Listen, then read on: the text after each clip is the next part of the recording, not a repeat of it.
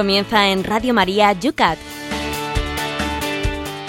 El Catecismo para Jóvenes dirigido en Radio María por el Obispo de San Sebastián, Monseñor José Ignacio Monilla.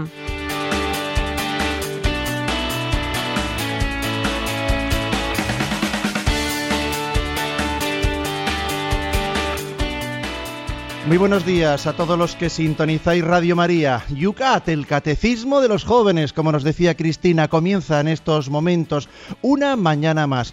Una preciosa mañana en la cual te invitamos a que nos acompañes durante esta hora participando. Puedes hacerlo a través de las redes sociales, te lo iremos anunciando. Ya hemos abierto el correo electrónico yucat@radiomaria.es. También vamos a seguir la cuenta de Twitter arroba obispo munilla y os hemos planteado ya las dos preguntas que hoy en este programa, los dos puntos del Yucat que vamos a comentar. Los tienes en el Facebook, esta página que se llama y se busca fácilmente Yucat, eh, perdón, Yucat Radio María. Buenos días, José Ignacio. Muy buenos días. Recién llegadito de Roma, cuéntanos, creo que el sínodo, escuchábamos ahora mismo las noticias de Radio María, está en plena actividad. Sínodo de la nueva evangelización. Pues sí, el sínodo está inaugurado, aunque el año de la fe eh, tendrá su inauguración el día 11, pero ayer pudimos eh, despedir eh, a los padres sinodales españoles que quedaron allí, que es el señor cardenal de Madrid, el vicepresidente de la conferencia episcopal también, don Ricardo Blázquez, que es también don Adolfo Montes, el obispo de, Almería, y, el cardenal de Barcelona. ¿eh? Han quedado ellos, ellos cuatro como representantes de todo el episcopado español. Bueno, y allí les despedimos y les dijimos que, y les dijimos que orábamos por ellos toda la iglesia española. Vamos nosotros a comenzar el programa de hoy. El sínodo nos va a dar mucho que hablar en este Yucat. Nos preguntaban si íbamos a hablar de él. Sí, sí, sí, no se preocupen. Toda la actualidad aquí estaremos comentándola. Es más, eh, iremos incluso, como lo escuchábamos ahora mismo en Radio María, se da seguimiento. Las palabras ya ha tenido el Papa la primera intervención en ese sínodo. Es y tiene que ser de interés para todos, porque estamos hablando un sínodo de la nueva evangelización. Y eso lo necesitamos en nuestras casas, en nuestras parroquias, en nuestras diócesis, en toda la iglesia, sínodo ordinario, porque esto es algo que interesa en todos los continentes. Bueno, pues sin más, comenzamos el programa de hoy.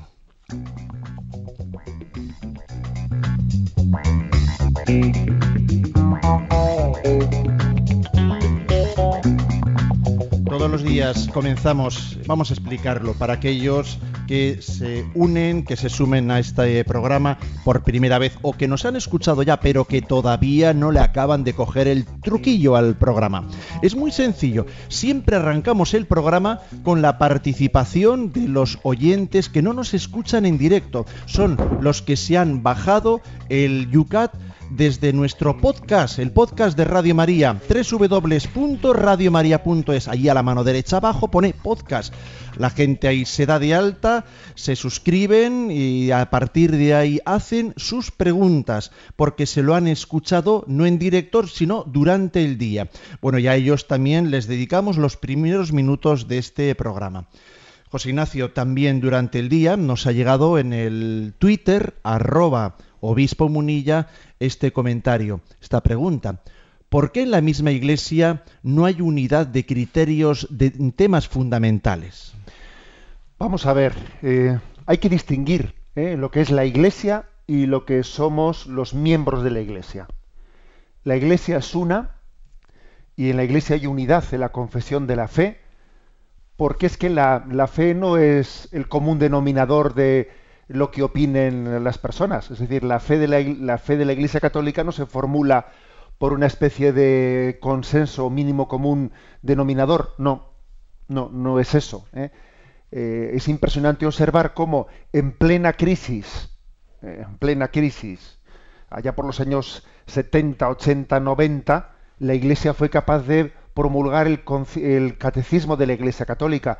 Nunca había habido una confesión de la fe tan explicitada, tan desarrollada como este catecismo mayor que tenemos, y eso tuvo lugar en un momento en el que la crisis interna de la Iglesia en la que muchos miembros, muchísimos sacerdotes se secularizaban, eh, bueno, había disensos, contestaciones al Papa. Sí, sí, de acuerdo, pero no confundamos la gripe de los miembros que formamos la Iglesia con la Iglesia en sí, que es el cuerpo místico de Cristo. Entonces, la, respuesta a la pregunta es, a ver, ¿por qué hay falta de unidad entre los miembros de la Iglesia? Porque somos pecadores. ¿eh? ¿Y por qué la Iglesia, sin embargo, es una y a pesar de las crisis personales de los que la formamos, es capaz de, formular la fe con, esa contundencia y con esa coherencia como la ha formulado el Catecismo de la Iglesia Católica? Pues porque la Iglesia es mucho más que la suma de sus miembros.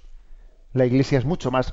Eh, la Iglesia es el cuerpo místico de Cristo en el que el Espíritu Santo actúa eh, y, está viviendo ¿no? y está trabajando en plenitud.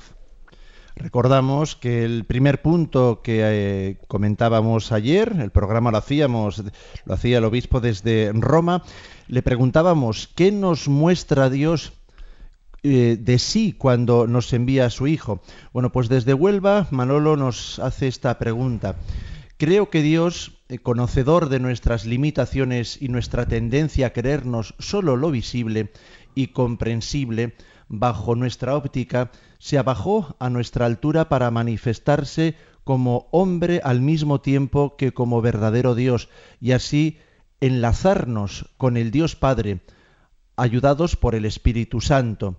¿No es, no es esto tendernos la mano para alzarnos desde nuestra naturaleza caída y podamos así alcanzar la vida con mayúsculas? Pues en efecto, es, yo creo que la revelación, el culmen de la revelación es la encarnación, no lo olvidemos. La revelación es misericordia de Dios. Dios que tiene misericordia de quienes no le conocemos, no, somos capaces de conocerle con exactitud, de quienes erramos en nuestro deseo de conocerle. Dios que no se queda con los brazos cruzados viendo cómo eh, nosotros hacemos falsas figuras de Dios como que como a veces el hombre ha, hecho, ¿no? Ha, eh, pensado que Dios son los ídolos. Dios no se ha quedado con los brazos cruzados viendo nuestra, nuestra tendencia errática a la hora de, de hacer una imagen del verdadero Dios y ha salido nuestro socorro. ¿eh? Y se ha revelado de una manera clara, de, de una manera suficientemente mm, podríamos decir, nítida como para que aquellos que buscan el rostro de Dios puedan abrazarse a Él. El punto segundo que comentábamos ayer, el número 10 del Yucat, eh, preguntaba así, ¿está dicho todo con Jesucristo o continúa todavía después de él la revelación? María Pilar no nos dice desde dónde, pero pregunta, ¿por qué le cuesta tanto a la Iglesia confirmar revelaciones privadas en vidas de santos que aún no son reconocidas como tal? Eh, por carácter milagrosos eh, ya confirmados, otras, eh, otros milagros, dice y cita como ejemplo al Padre Pío, y estuvo, que estuvo sometido, por decirlo así, a, la iglesia, dice, también cita otras personas, una tal Josefa Menéndez que no conocemos, una madrileña, etcétera. El por qué esa tardanza en esas, vamos a decir así, exámenes. Vamos a ver, yo creo que hay que entenderlo. No, mm, no niego que en muchos casos concretos pues, eh, pueda existir eh, también por parte de los miembros que forman la Iglesia pues eh, problemas personales como pueden ser celos, como puede ser a veces incomprensiones, filias, fobias, o sea, es decir, todos somos humanos y también los miembros de la Iglesia que llevan adelante los discernimientos están sometidos también a las pasiones humanas. Ahora bien, yo me atrevería a decir que, que más allá, por encima ¿eh? de, los, de los pecados de los que formamos la Iglesia, eh, hay una razón de ser para que sea, la Iglesia sea prudente. Y es mejor pecar de prudencia que pecar de imprudencia a la hora de discernir en las revelaciones privadas. ¿Por qué es mejor pecar de prudencia que pecar de imprudencia? Por una razón muy clara porque, bueno, lo de pecar es una, es una palabra que la digo en el sentido simbólico, ¿eh? o sea, bien, obviamente.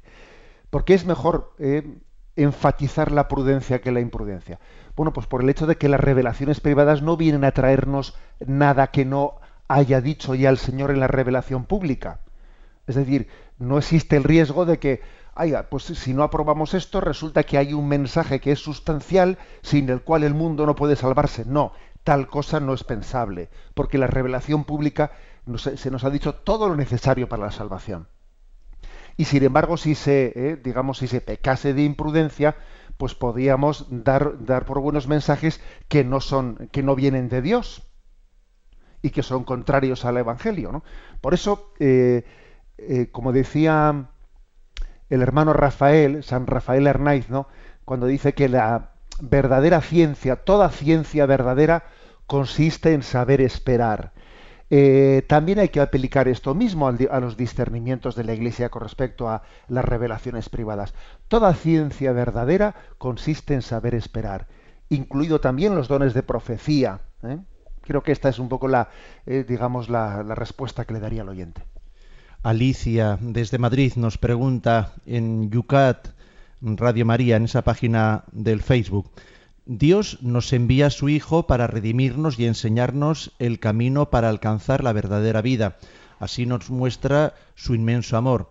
Pero no logro entender el sentido del pasaje de Lucas 8:10 en el que el Señor dice, A vosotros se os ha dado a conocer los misterios del reino de Dios, pero a los otros por parábolas para que viendo no vean y oyendo no entiendan. ¿Me lo podría explicar, monseñor?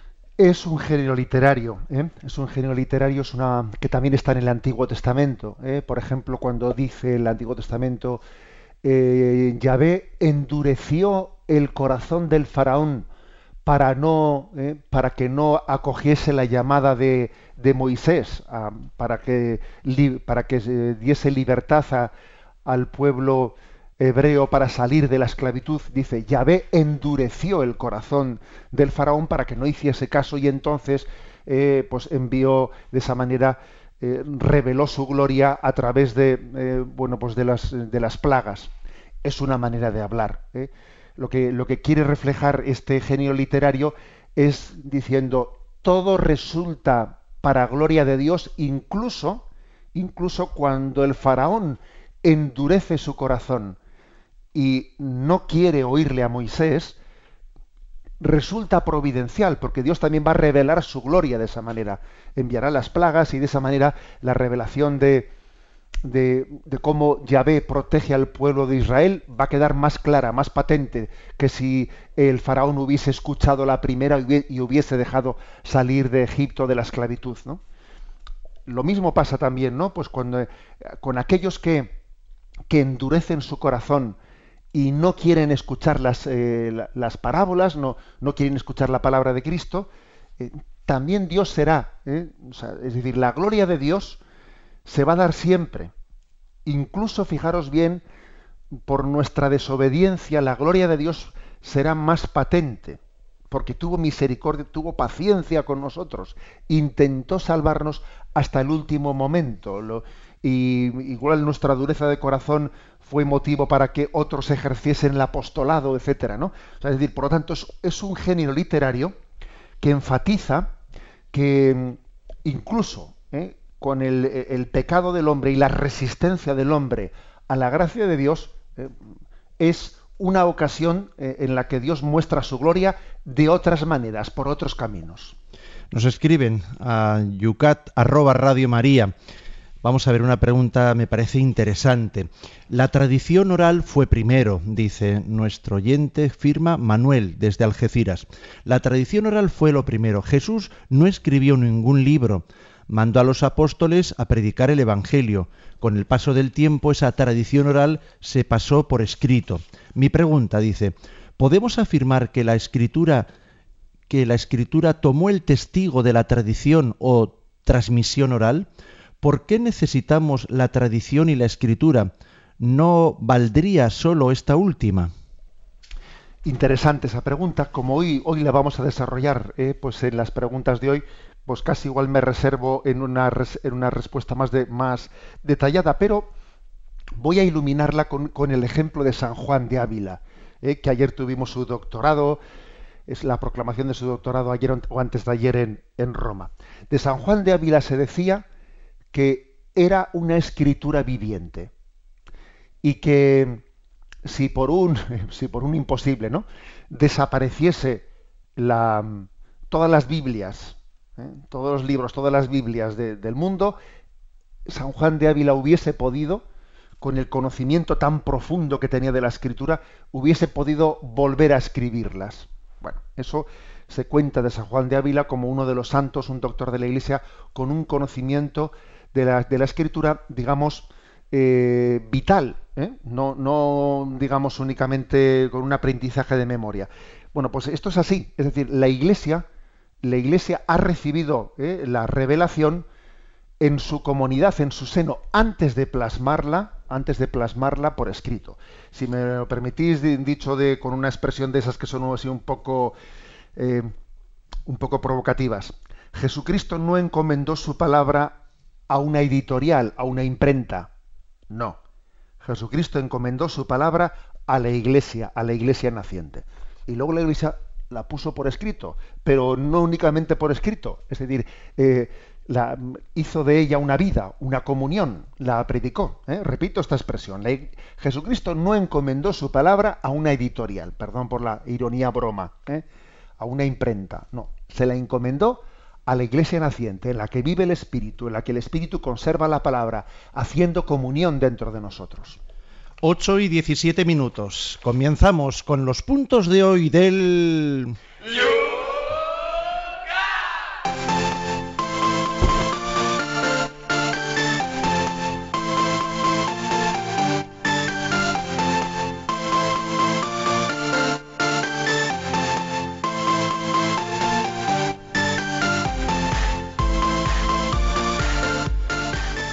vamos a plantear el primer punto, que ya lo tenéis ahí en la página de Facebook, Yucat Radio María. En Yucat Radio María ya tenéis planteada esta pregunta. Os agradecemos que vuestras preguntas a través del Facebook las hagáis bajo la pregunta eh, a la cual está relacionada vuestro comentario, vuestra propia pregunta, aclaración.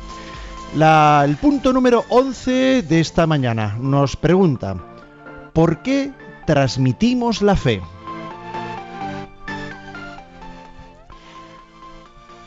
Y contesta de la siguiente forma, ¿por qué transmitimos la fe?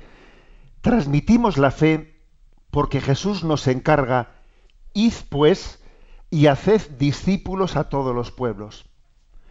Ningún cristiano auténtico deja la transmisión de la fe solo en manos de los especialistas, maestros, sacerdotes, misioneros uno es cristiano para los demás. Esto quiere decir que todo cristiano auténtico desea que Dios llegue también a los demás. Se dice, el Señor me necesita.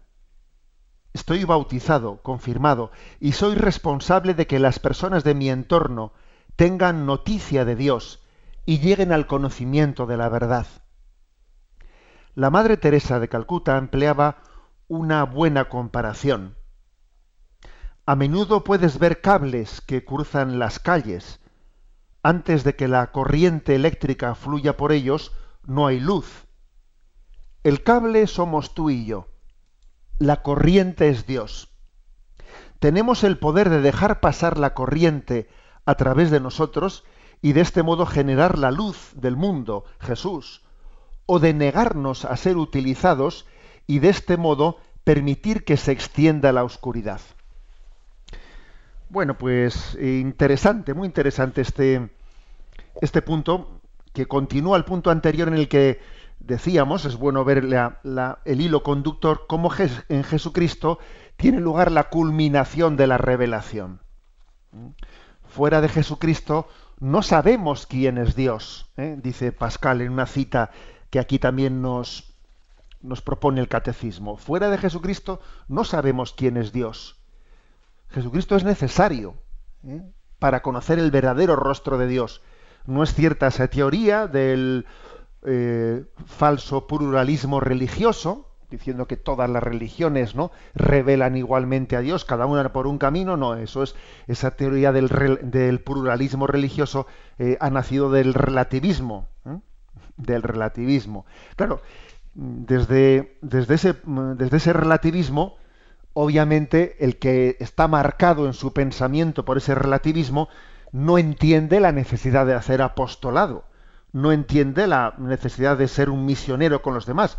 ¿Para qué voy a ir molestando a los demás diciendo que Cristo es el Salvador del mundo? Si aquí cada uno tiene su, eh, su camino propio, si todos los caminos eh, sirven igual. Eh. Claro, el que no cree que Jesucristo es, es el camino que el Padre ha trazado para que toda la humanidad llegue a Él, pues claro, es lo de hacer apostolado, lo de hacer misión, es no molestes a la gente, deja que cada uno eh, esté en su, en su propia verdad o en su propio error, que total, todo es lo mismo. ¿Mm? Eh, obviamente tenemos que desenmascarar este error. ¿eh? Ahora bien, lo contrario del relativismo no es el fundamentalismo, no, es la verdad humilde, la verdad humilde de Dios. Nosotros no poseemos a la verdad, es la verdad la que quiere poseernos a nosotros y servirse de nosotros como instrumentos suyos para llegar a los demás. ¿eh? Aquí, eh, digamos que este relativismo suele acusar a los que creen en la verdad diciendo, son fundamentalistas, son fundamentalistas, se creen en posesión de la verdad. No, no es cierto. Es la verdad, es Dios el que, la única verdad, el que quiere poseernos a nosotros como instrumentos suyos para llevar su salvación a todos los hombres. Ninguno somos poseedores de la verdad. Es, Dios el único poseedor auténtico de la verdad y quiere servirse de nosotros como instrumentos suyos. De aquí la importancia, la responsabilidad que todos tenemos de ser instrumentos de Dios para llevar la fe a los demás. Me parece muy hermosa, por cierto voy a reconocer que yo no la conocía, esta imagen que el Yucat ha recogido de, bueno, pues de la Madre Teresa de Calcuta. Me imagino que en esas calles de la India, en las que además cuando uno va a esas zonas de Oriente, pues los, sistemas eléctricos suelen estar bastante peor, digamos, eh, conducidos que en nuestros lugares, ¿no? donde casi ni se ven los cables. Allí los cables eléctricos cruzan todas las calles, suele ser tremendo eso, ¿no? En esos lugares de Oriente. Bueno, pues la Madre Teresa viendo esos cables se acuerda de que todos nosotros somos cables conectados ¿eh? para que por un camino o por otro camino estemos llegando, estemos llegando hasta Dios, o sea, Dios esté llegando a través del cable a aquel que Él haya dispuesto llegar. Y lo importante es que el cable, que el cable no esté cortado, que el cable esté conectado. ¿eh? Para que cuando Dios quiera pasar a través nuestro, pueda pasar. Y ser apóstol no es cosa de curas, no es cosa de monjas, no es cosa de profesionales, no, no, todos somos eh, Cristo, todos somos por el bautismo un Cristo viviente para el mundo. Y un signo de que hemos recibido a Cristo es que queremos darlo. El que no, el que no siente la necesidad de dar a Cristo es que no lo ha recibido bien. Es, un, es, podríamos decir, un test muy importante de nuestra adhesión a Cristo, el deseo de, el deseo de transmitirlo. Bien, eh, un pequeño comentario. Eh, decíamos que, habíamos, que hemos tenido este encuentro de los obispos españoles en este fin de semana en Roma, ¿no? con motivo de el inicio del sínodo y con motivo de em, pues el doctorado de San Juan de Ávila.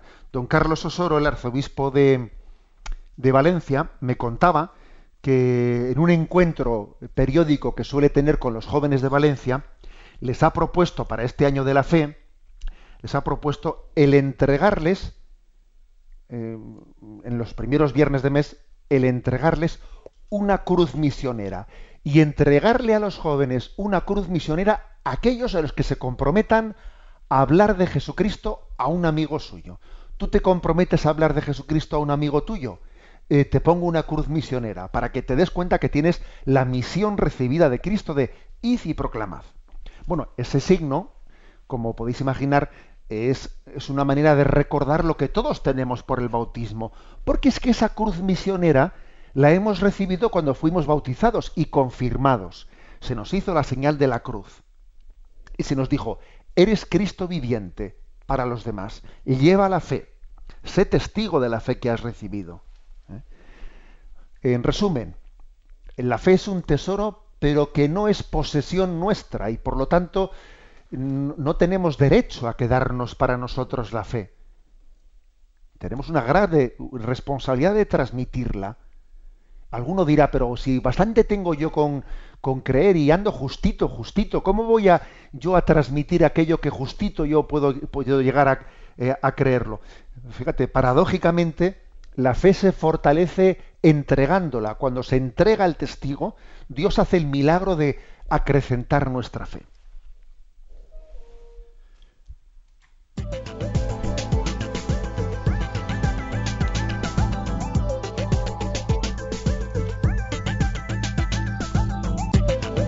Con esta sintonía abrimos nuestras redes sociales para recibir las preguntas en torno a este punto que acabamos de comentar.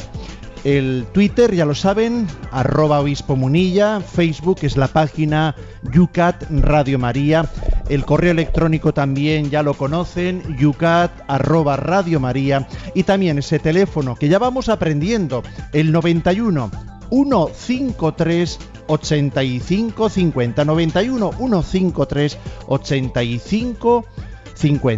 José Ignacio, estamos hablando de la transmisión de la fe. Mira qué canto más apropiado para esta mañana. Vamos a escucharlo y hacerlo también nosotros, oración en Radio María. Es una reafirmación de la fe que todos vamos a hacer también esta mañana.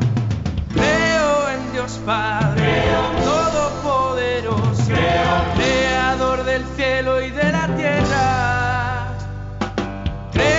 Creo en Jesucristo,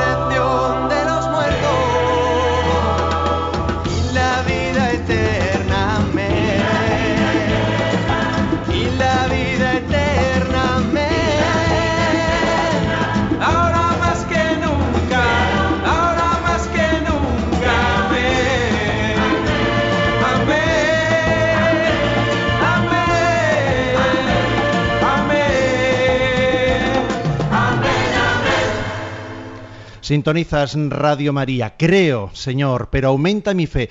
8 y 29 minutos, 7 y 29 minutos para los que nos escucháis desde las Islas Canarias. Nos, escribe a yucat Radio María José Manuel. No nos dice desde dónde, pero plantea un tema realmente duro. Buenos días, tengo dos jóvenes amigas con cáncer, son hermanas, les están poniendo quimioterapia y les han tenido que quitar parte de los órganos internos. Su madre ha perdido la fe. Ella no cree que un Dios que permita tanto sufrir, tanto dolor. ¿Qué le puedo decir? Gracias. Bueno, la verdad es que, claro, re- recuerdo que en el programa de ayer un oyente decía, uno de, una de vuestras preguntas que llegó por las redes sociales, ¿cuál suele ser el argumento que, que más se aduce contra la existencia de Dios?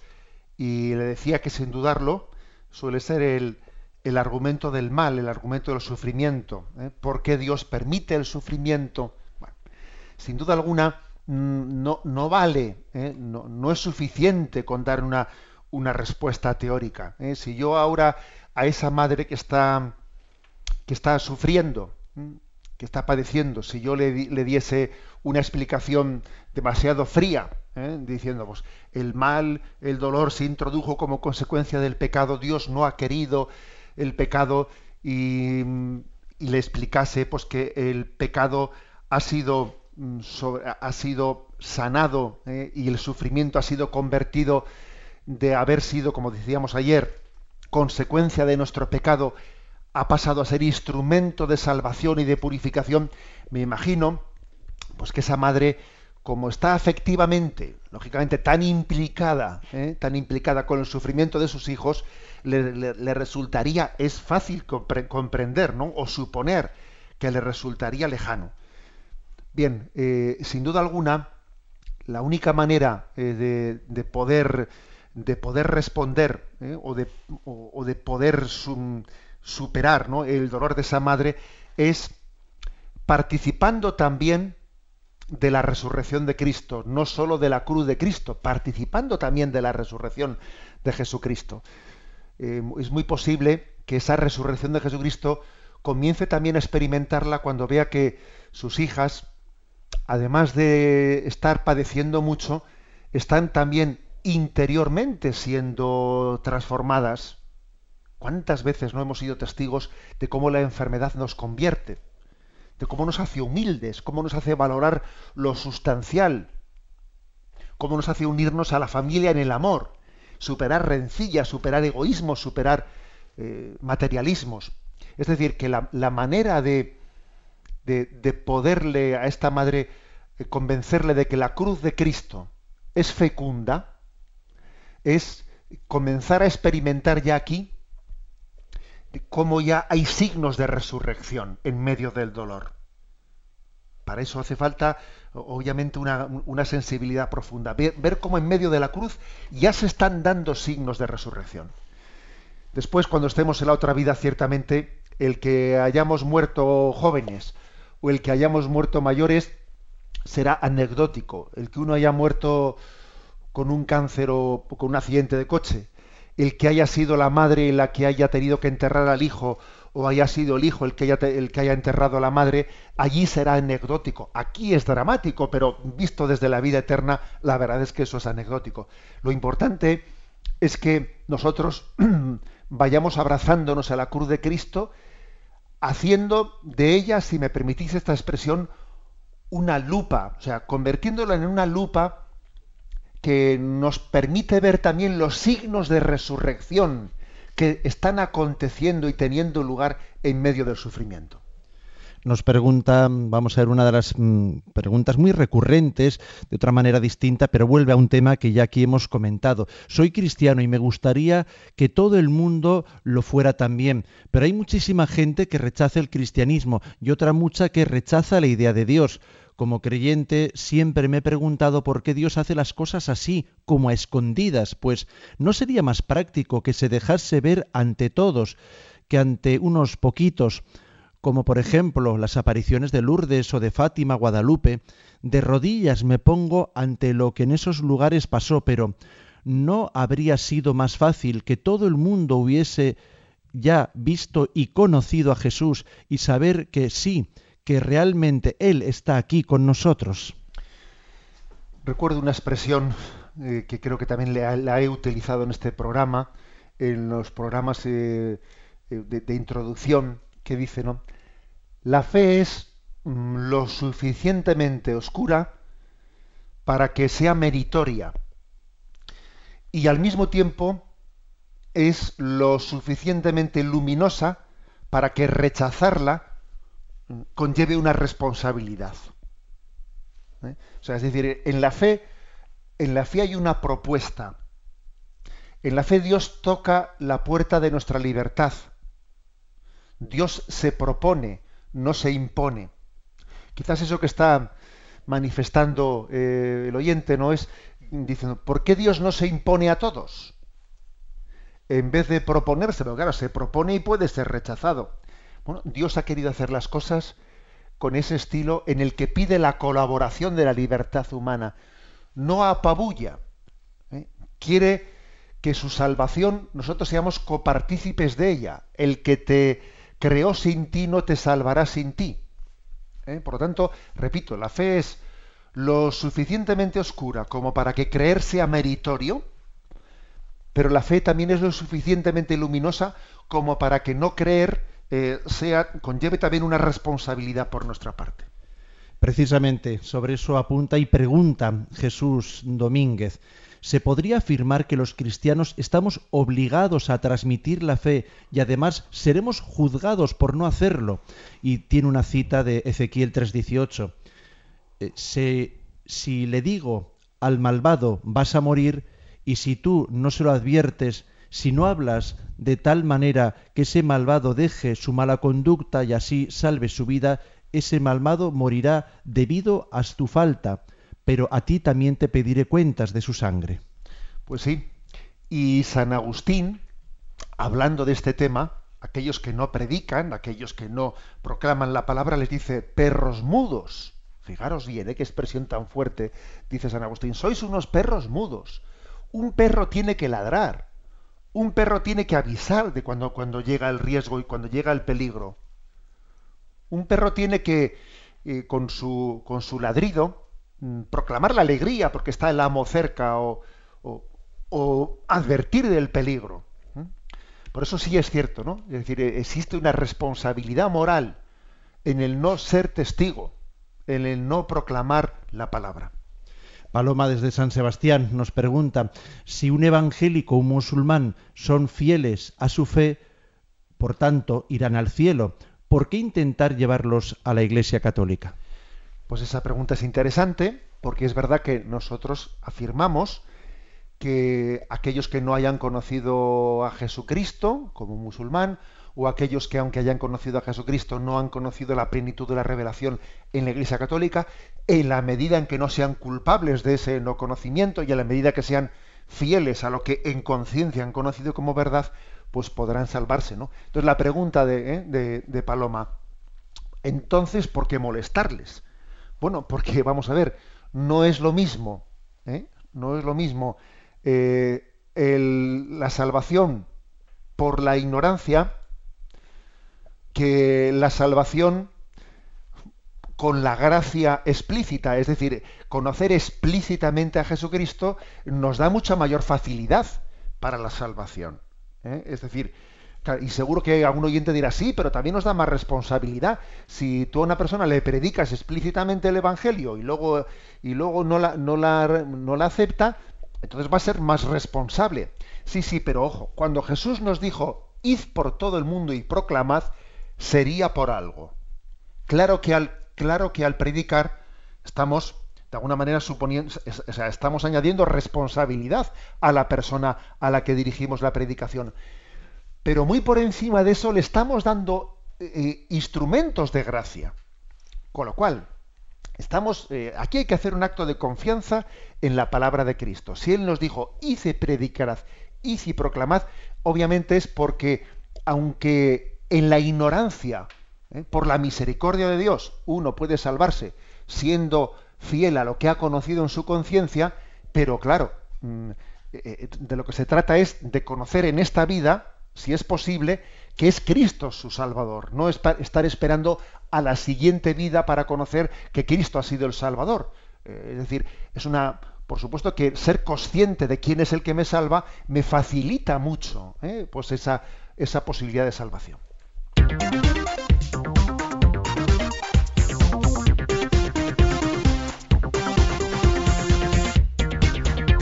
Vamos a leer el siguiente punto, punto número 12 del Yucat. Nos se plantea esta pregunta que ya la tenéis en la página del Facebook de Radio María, de este programa, mejor dicho, Yucat Radio María. Ahí preguntamos y tú también puedes tus inquietudes plantearlas, preguntar ahora mismo. La- el punto número 12 dice, ¿cómo sabemos qué es lo que pertenece a la verdadera fe? respuesta es la, la siguiente. ¿Cómo sabemos qué es lo que pertenece a la verdadera fe? La verdadera fe la encontramos en la Sagrada Escritura y en la tradición viva de la Iglesia. ¿Eh? Repito, la verdadera fe se encuentra en dos lugares, la Sagrada Escritura y la tradición viva de la Iglesia. Y continúa Yucat. El Nuevo Testamento ha surgido de la fe de la Iglesia. Escritura y tradición van unidas. La transmisión de la fe no se da en primer lugar a través de textos. En la Iglesia antigua se decía que la Sagrada Escritura estaba escrita más en el corazón de la Iglesia que sobre pergamino. Ya los discípulos y los apóstoles experimentaron la nueva vida, ante todo, a través de la comunión de vida con Jesús. A esta comunión que se continuó de un modo diferente tras la resurrección, invitaba la iglesia naciente a los hombres. Los primeros cristianos perseveraban en la enseñanza de los apóstoles, en la comunión, en la fracción del pan y en las oraciones. Estaban unidos entre sí y sin embargo tenían espacio para otros. Esto es lo que constituye la fe hasta hoy. Los cristianos invitan a otros hombres a conocer una comunión con Dios, que desde los tiempos de los apóstoles se ha mantenido inalterable en la Iglesia católica. Bueno, pues como veis, un tema muy interesante. ¿eh? Es decir, eh, además, aquí hay una cita de la Dei Verbum, ahora que estamos celebrando el 50 aniversario de la convocatoria del Concilio Vaticano II, recordemos que la Constitución Dei Verbum pues, afirma que hay que la revelación tiene como dos fuentes, ¿eh? que son la Sagrada Escritura y la tradición, que al mismo tiempo están íntimamente compenetradas. Surgen ambas, escritura y tradición, surgen del corazón de Dios y se funden en cierto modo y tienden a un mismo fin, ¿eh? según dice la Dei Verbum. Hoy en día es muy importante recordar esto porque yo creo que está bastante extendido entre nosotros eh, una afirmación que no es católica, que más o menos viene a ser esto, ¿no? Evangelio sí, eh, magisterio no. Algo parecido a lo de que Cristo sí, Iglesia no. ¿eh?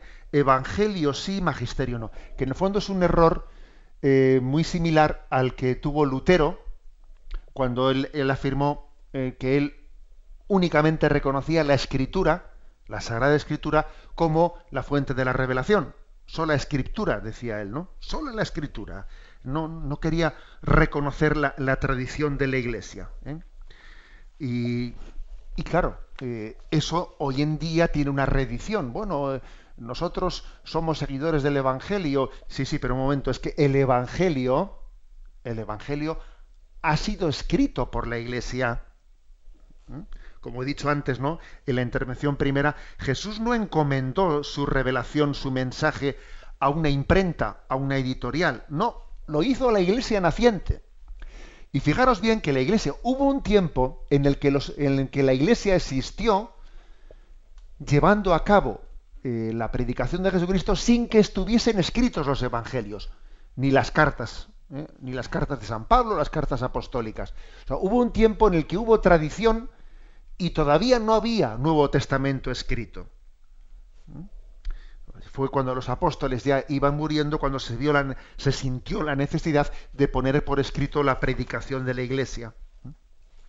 Pero fijaros bien, ¿eh? el mensaje de Cristo es predicado antes de ser puesto por, es, por escrito. Y cuando es puesto por escrito, es muy evidente que la explicación de eso que se ha puesto por escrito tiene que darla esa iglesia, en cuyo seno eh, Jesús ha, se ha manifestado, en cuyo seno ha predicado. Pongo un ejemplo. Imaginaros, imaginaros que vamos a publicar eh, una carta, mmm, una carta póstuma de un padre de uno de nosotros que ha fallecido. Ha fallecido un padre y ha dejado una carta escrita a sus hijos. Y decimos, bueno, vamos a publicarla. Ahora, esa carta, una vez que ha sido publicada, podría ser leída fuera de contexto por personas que no han conocido a nuestro Padre. Y están eh, sacándola de, contexto o la están interpretando de una manera pues muy, digamos, parcial. En realidad, esa carta póstuma de ese padre que ha fallecido, aunque se puede publicar, hasta que conviene publicarla, pero la interpretación de esa carta, la legítima interpretación y la plena interpretación únicamente la pueden dar los hijos. Porque los hijos no solo tienen la literalidad de lo que el padre ha escrito, sino que aparte de la literalidad de lo que el padre ha escrito, tienen, entendedme, el espíritu del padre, que es el que, el, que, el contexto, la comunión con el padre, que es la que les hace capaces a los hijos de interpretar lo que es la carta póstuma de su padre. Porque a los que no son hijos de ese padre, sí, es posible que tengan la literalidad de la carta aquí escrita, pero les falta el espíritu, les falta la comunión de la familia para poder interpretar esa carta póstuma del padre. Bueno, he utilizado este ejemplo para que entendamos cómo la escritura, ¿eh? la escritura ha nacido de la tradición de la Iglesia. Y claro, cuando Lutero decía, yo solo creo en la escritura, claro, pero le responderíamos a Lutero, ¿y tú cómo sabes que esa escritura, que esos libros concretos son la palabra de Dios y otros no? ¿Tú cómo puedes, eres capaz de distinguir estos evangelios son canónicos y los otros son apócrifos? O sea, ¿tú, ¿tú cómo? ¿O es que acaso ha venido un ángel del cielo y nos ha dicho, aquí, libros revelados, estos son apócrifos? ¿eh? No, no, no ha venido ningún ángel del cielo.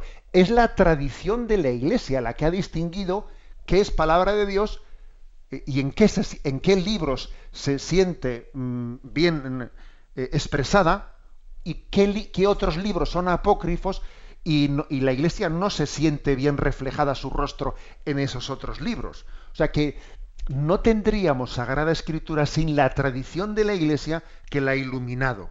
¿eh? Por lo tanto, para poder recibir la Escritura hay que estar en la comunión de la Iglesia. Esto lo decía San Agustín también. ¿eh? ¿Buscas a Cristo? Ve a la Iglesia. Fuera de la comunión de la Iglesia no te vas a encontrar con Cristo. O vas a tener un encuentro con una figura de Cristo parcial, pero no te vas a encontrar con el Cristo total. Fuera de la comunión de la Iglesia no, no, descubrirás el, el, rostro de Cristo en toda, en toda su plenitud. La comunión con Dios pasa por la comunión en la Iglesia.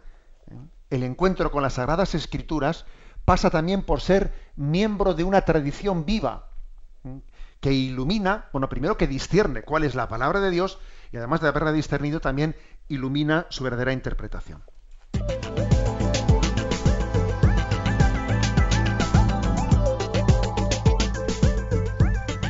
Pues lo dicho, abrimos nuestras líneas para que podáis también en torno a este punto hacer vuestras preguntas. Recordar el teléfono 91 153 85 50 o esos espacios que estáis mayoritariamente utilizando. Está bien, es un programa para jóvenes. Estáis metidos en las redes sociales, en Twitter, arroba obispo munilla, en Facebook esa página que es el Yucat Radio María, o también tenéis ese correo electrónico que utilizamos todos, yucat arroba radiomaria.es. Y sin esperar un minuto, José Ignacio, porque ya están planteando preguntas, vamos a meternos y fíjate, incluso como quien dice, dando un paso más a lo que ahora mismo estabas explicando.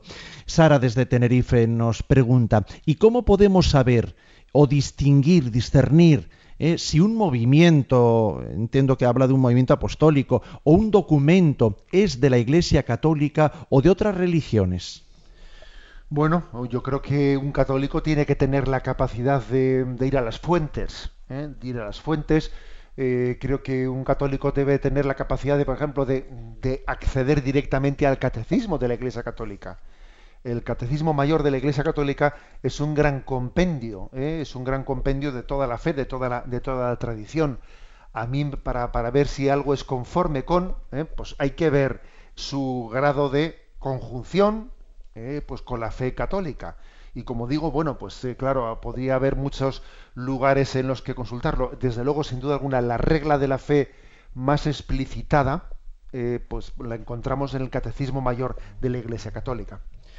Concepción García nos pregunta, no entiendo qué diferencia hay entre ser laico, laicista, laico, laicismo. ¿Me lo podría aclarar? Gracias. Bien, pues la verdad es que la diferencia es muy importante. ¿eh? Ser laico, bueno, pues nosotros entendemos la palabra laico en un sentido positivo, es como decir ser seglar. ¿eh? Es verdad que a veces se, se, interpreta, se utiliza equivocadamente la palabra laico, ¿eh? Pues como si fuese ateo. Voy a contar una anécdota, vamos, sin decir el, sin decir el, el sujeto. Bueno, pues en una ocasión me encuentro con un político, así con un político del País Vasco, de esos que hacía alarde de su ateísmo, ¿no? Y me dice, señor obispo, yo soy laico. Y le dije, hombre, también mi madre, mi madre también es laica, le dije. y se quedó así con los ojos así abiertos, como diciendo, ah, la madre del obispo también es... es claro, el pobre entendía la palabra laico como si fuese ateo. Le dije, no, también mi madre es laica. ¿eh? Bueno, eh, la palabra laica no significa ateo. ¿eh? La palabra laica, el, el, laicado de la iglesia, bueno, pues son todos los seglares, todos los bautizados. Ahora, el término laicismo, el término laicismo es como un querer rechazar, ¿no? Pues eh, eh, mm, la, dimensión también sacerdotal de la Iglesia, el ministerio sacerdotal de la Iglesia. Es como querer rechazar la dimensión explícitamente eh, religiosa. Es como pretender excluir la presencia de Dios en la vida del mundo. Por eso hay una gran diferencia entre laico o laicidad, que la palabra laicidad eh, pues es un, un, sentido positivo de la palabra laico o laicismo, ¿eh? que es un sentido negativo. Es decir, el laicismo es un rechazo de la dimensión religiosa de la, de, la vida. Pablo desde, desde, desde Valencia nos dice, eh, algunos cristianos parece que les da vergüenza profesar la fe en Cristo. ¿Somos acaso cristianos por conveniencia? La pregunta que hoy se nos ha planteado hace una breve referencia a que hay personas que dicen creer en Dios pero no en la Iglesia y menos en los sacerdotes. ¿Cómo abordar estos temas que tan a menudo surgen en nuestros ambientes y familias? Bueno, pues yo creo que con un testimonio muy coherente. Eh, creo que estamos en una sociedad en la que mmm, está juzgando de una manera implícita, eh, está juzgando eh, nuestra coherencia con la fe. Y es verdad que a veces a donde más nos cuesta eh, ser testigos es entre las personas que nos conocen, las personas más allegadas, los familiares, etcétera, porque claro, eso de ser profeta en la tierra de uno es complicado porque como me, conocen mis defectos, como conocen mis torpezas, como conocen, eh, pues entonces me cuesta más ser tes testigo delante de ellos, ¿no? Creo que es muy importante el que nuestra predicación vaya acompañada de un testimonio de transformación en nuestra vida, eh, que, cada vez seamos más alegres, que seamos más pacientes, más pacientes con el prójimo, ¿eh? que tengamos más capacidad de, de, valorar todo lo bueno, todo, todo lo positivo, ¿eh? que mm, nuestro crecimiento en la fe nunca se confunda con un grado de acritud, eh, o de impaciencia. ¿eh? Creo que esto es importante a la hora de, de testimoniar nuestra fe. Eh, José Martín nos plantea, la fe será del todo verdadera cuando así esté del todo demostrada entre todos y para todos. Vamos a ver, demostrada. No sé exactamente a qué se refiere el oyente con esa pregunta, pero sí que me atrevería a decir lo siguiente. La fe la fe, eh, para que llegue a su plenitud, eh, requiere la aceptación de nuestros hermanos. Mientras que nuestros hermanos falten en casa, algo le falta a mi fe. ¿Eh? Algo le falta a mi fe. Es decir, es, es como la fiesta de la fe requiere el pleno de la familia. En, la parábola del hijo pródigo, mientras que el hijo, el hijo menor faltaba de casa, eh, la fiesta de la fe era agridulce. Eso es como la Eucaristía. La Eucaristía es una fiesta en la que se visualizan presencias, pero también se visualizan ausencias. ¿eh? Entonces la Eucaristía tiene un sabor agridulce. Es la fiesta de la fe, pero es el sufrimiento por los hermanos que faltan ahí. Cuando hay una boda y entonces queda patente que fulanito no ha venido porque está picado con sus, hermanos y tal. Eh, tiene un componente agridulce. Eh, eso, eso le ocurre también a nuestra fe. ¿eh? Nosotros queremos plenitud, queremos presentarnos eh, no solos ante Dios, ¿no? Si- sino queremos ir en compañía. Queremos ir en compañía de nuestros hermanos. Recuerdo que os, os dije en uno de los programas primeros del Yucat que un padre, ¿no? Un padre joven que había tenido pues un, su cuarto hijo, creo que era, pues me escribía un correo y me decía, en esta vida estamos para ir al cielo llevándonos unos cuantos con nosotros. ¿eh? Pues es que esto es lo que es la fe. La fiesta de la fe es buscar en ella comunión. Terminamos una breve respuesta, aunque no va con el tema, en el Twitter, arroba obispo Munilla, nos plantea Carlos, dice, la iglesia está un poco light con el tema del aborto. Bueno, la verdad es que no sé un poco, digamos, eh, por qué puede decir el oyente tal cosa. La Iglesia en este momento eh, está eh, expectante ante el anuncio de reforma de ley del aborto que ha hecho el gobierno. Porque es que además, vamos a decir una cosa, para que un parlamentario que es católico pueda proponer una ley de aborto, aunque sea más restrictiva que la anterior, según la Evangelium Vitae, para que pudiese un, parlamentario católico votar eh, esa ley más restrictiva, hace falta que se, den las siguientes condiciones. Primero, que no sea posible una ley plena de derogación, que no haya más remedio que hacer una de restricción. Segundo lugar, que, ese político manifieste que tiene la intencionalidad de la derogación completa en cuanto que tenga la posibilidad de hacerlo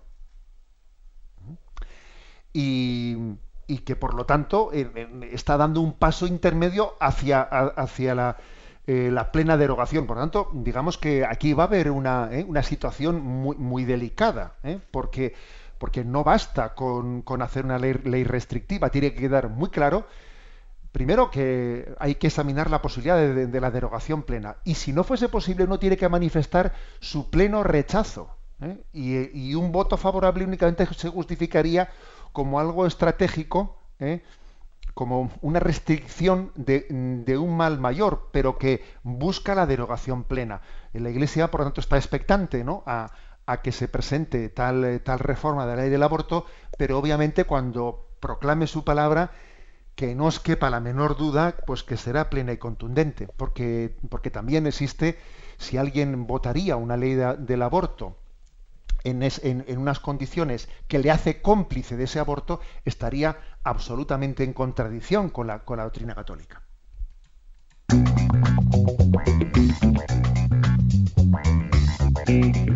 No tenemos tiempo para más. José Ignacio, antes de recibir la bendición, mañana, ¿qué punto abrirá nuestro programa? ¿Qué es lo que mañana vamos a comentar aquí en Yucat? Bueno, pues pasamos al punto 13 y 14. El 13 dice, ¿se puede equivocar la Iglesia en cuestiones de fe? Y el 14, ¿es verdadera la Sagrada Escritura? Pues eso, escucharemos, comentaremos y enseguida esta misma tarde os las plantearemos en, en Facebook. Recibimos la bendición para encarar este día con ganas, con valentía, para dar testimonio. La bendición de Dios Todopoderoso, Padre, Hijo y Espíritu Santo descienda sobre vosotros. Alabado sea Jesucristo.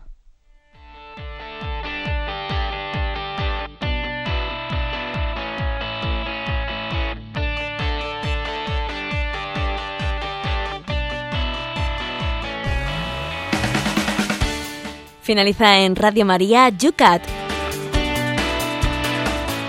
El Catecismo para Jóvenes, dirigido por el Obispo de San Sebastián, Monseñor José Ignacio Monilla.